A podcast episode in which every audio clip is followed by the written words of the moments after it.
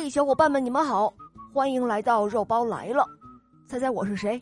哈哈，在小肉包童话《萌猫森林记》中，我扮演的是小狼这个角色哟。今天呢，故事就由我来为大家播讲了，因为小肉包去偷懒了哟。呵呵，好了，我们言归正传，今天我要播讲的故事叫做《小象的烦恼》。我们的故事开始喽。波尔哈森林中生活着许多快乐的小动物，小象可拉就是其中的一个。每天，大黑熊老师都给小动物们讲课。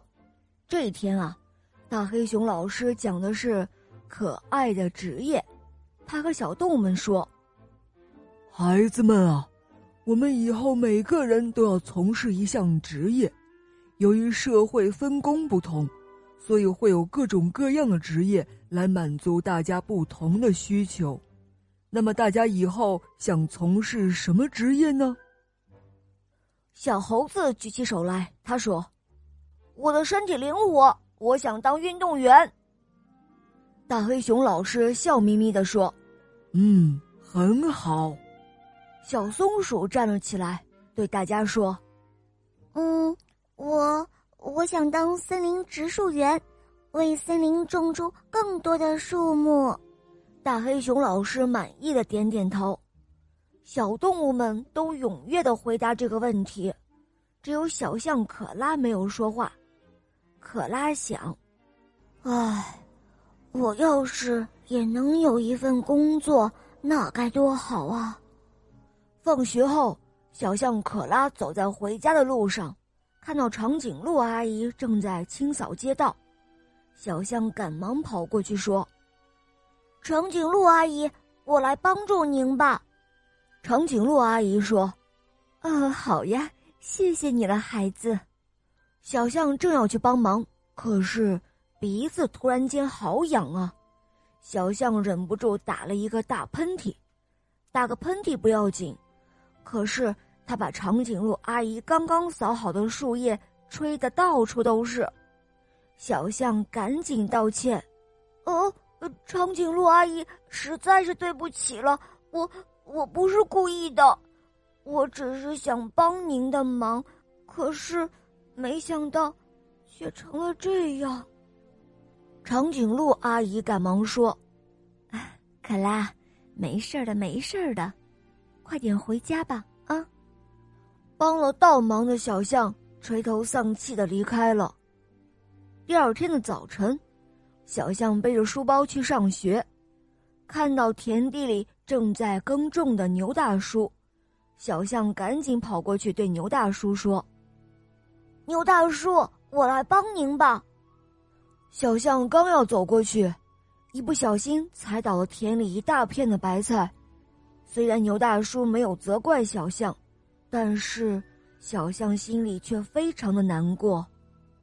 正在这个时候，小象听到有人大喊：“抓小偷！快抓小偷！”小象看到黑猫警察正在追赶着小偷，他赶紧要跑过去帮忙。可是，小象的身体十分的笨重，刚跑出去不远，就已经累得气喘吁吁、满头大汗了。这个时候。黑猫警察已经抓住了那个小偷，正要把他押回警局呢。小象望着黑猫警察，叹了一口气，他说：“唉，我还是什么都做不好。”在前边的路口，小象看到黄狗邮递员正拿着很多的邮件，小象跑过去想帮助黄狗邮递员，他晃晃悠悠的抱起了一大包的包裹。可是，刚走了几步，包裹就散落了一地。小象更加坚信自己什么也做不好了，他真是郁闷极了。正在这个时候，小象看到小动物们都在朝一个地方奔去，并且边跑边喊：“不好了，不好了！小刺猬家着火了，大家快来帮忙救火呀！”于是。小象也赶紧跟着跑了过去，他到那儿一看，果然是小刺猬家着了大火，小动物们都有些不知所措，消防员这个时候也没有赶到。小象赶忙跑到小河边，他用鼻子使劲儿的吸满水，迅速的跑回小刺猬家。他用力的将水喷向燃烧的火苗，火很快就被小象扑灭了。小刺猬赶紧跑了过来，他对小象说：“可拉，你真是太棒了，太谢谢你了。”小象挠了挠头，有些害羞的说道：“哦，这这不过就是举手之劳而已，呃，太简单的事情了，没什么好谢的。”小动物们都跑过来夸赞小象，说小象是救火的大英雄。